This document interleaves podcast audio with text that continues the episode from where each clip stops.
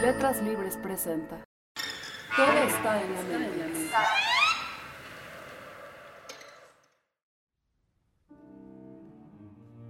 El trastorno bipolar es una alteración que se caracteriza fundamentalmente por una fluctuación anómala del ánimo. las personas que sufren un trastorno bipolar transcurren con periodos de depresión de, generalmente de un tiempo prolongado, semanas o meses, con tristeza, con abatimiento. En el otro extremo, por eso se llama bipolar, porque tiene dos extremos, en el otro extremo estará lo que llamamos un estado maníaco. Es un estado de exaltación en donde la persona que lo sufre, en primer lugar, se siente muy bien, se siente con mucha energía, se siente con capacidades intensas, se siente con fuerza y si, es, eh, si se trata de un trastorno bipolar con, del tipo 1, puede tener síntomas psicóticos, es decir, puede tener alucinaciones e ideas delirantes.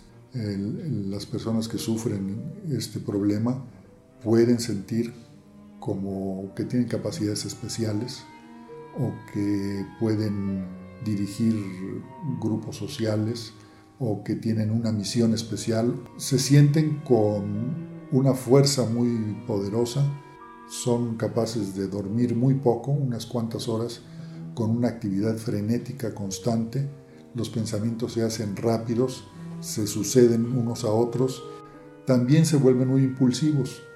Entonces una persona maníaca a quien se le contraviene se puede provocar un, estado de, de agresividad que puede llegar a ser de violencia importante.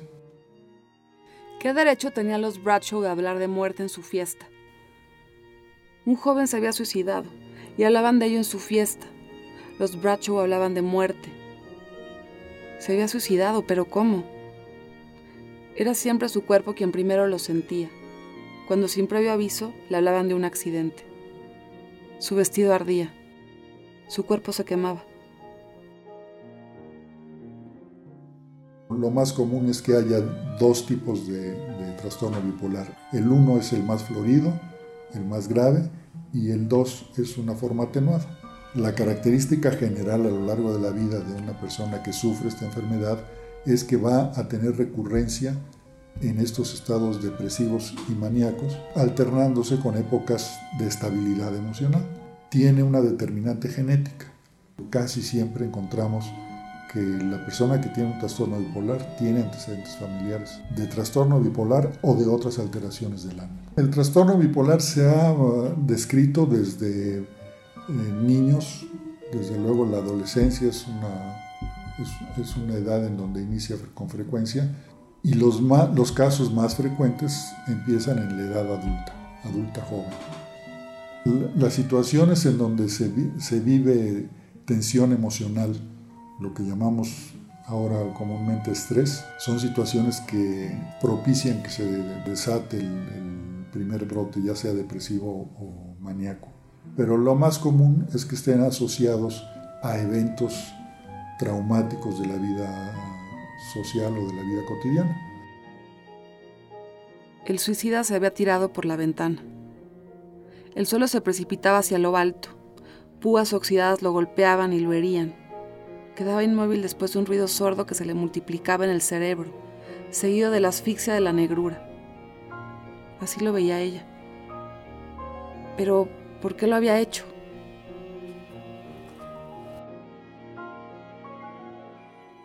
Es, una enfermedad que trastorna el, entorno inmediato. Tanto sufrir un estado depresivo como un estado maníaco provoca consecuencias importantes siempre a las personas que viven cercanos a, alguien con un trastorno bipolar. la, depresión es un estado doloroso que además incapacita para la vida cotidiana. También producen sufrimiento hacia el seno de la familia. No se puede ignorar a la persona que está sufriendo un trastorno depresivo. La familia trata de apoyar, trata de ayudar y si no entienden que se trata de una enfermedad, entonces provocan conflictos muy intensos porque se les ocurre que el que está deprimido no quiere hacer nada, cuando se trata de una enfermedad que está lejos de la capacidad voluntaria del, enfermo. Desde luego que el estado maníaco es una situación tan eh, caótica que sus eh, consecuencias son mucho mayores. Alguien que, que, vive al capricho de sus primeros impulsos eh, va provocando trastornos en todas sus relaciones interpersonales. Una gente que se siente magnánimo y que en un estado delirante le da por beneficiar a los demás, regala su dinero, regala los muebles, los conflictos que generan a su alrededor son desastrosos. La gente se aleja de personas que tienen este tipo de enfermedad porque no quieren compartir naturalmente la vida de conflictos que generan a su alrededor.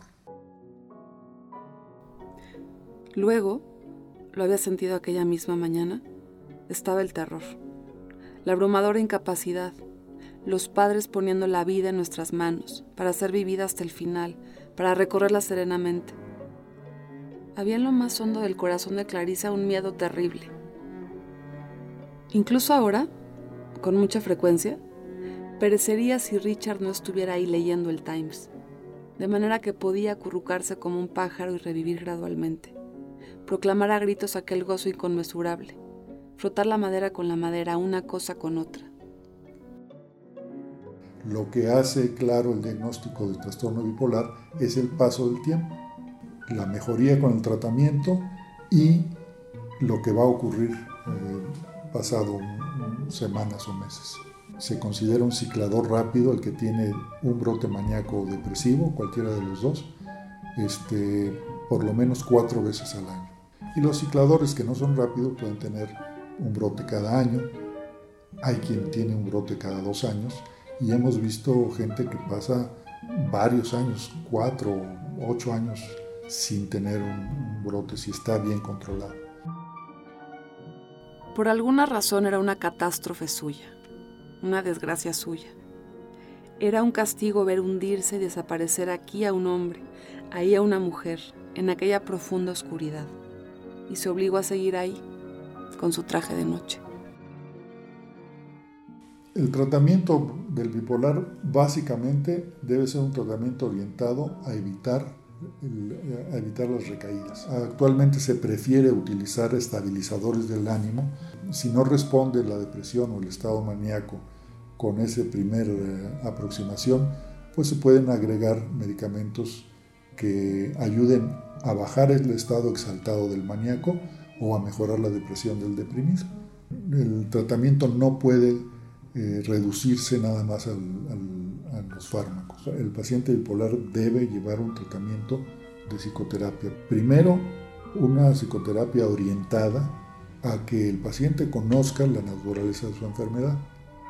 El, el enfermo debe volverse un experto de lo que es el trastorno bipolar para poder llevar un buen control de su enfermedad. Saber cómo es la depresión, saber cómo es la manía, saber cómo son los ciclos intermedios, saber cuáles son los recursos terapéuticos, aprender a identificar los primeros síntomas que le ayuden a saber que está empezando una recaída para buscar a tiempo el, detenerla y, y el mejorar su evolución.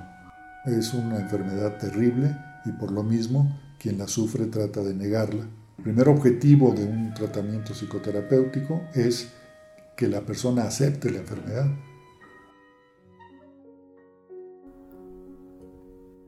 Extraño, increíble. No había sido nunca tan feliz. Nada podía ser suficientemente lento, nada durar demasiado. Ningún placer podía igualar, pensó, mientras enderezaba la silla y volvía a colocar un libro en la estantería, al haber acabado con los triunfos de la juventud haberse perdido en el proceso de vivir, para volver a encontrar la vida con un sobresalto de placer al salir el sol, al morir el día.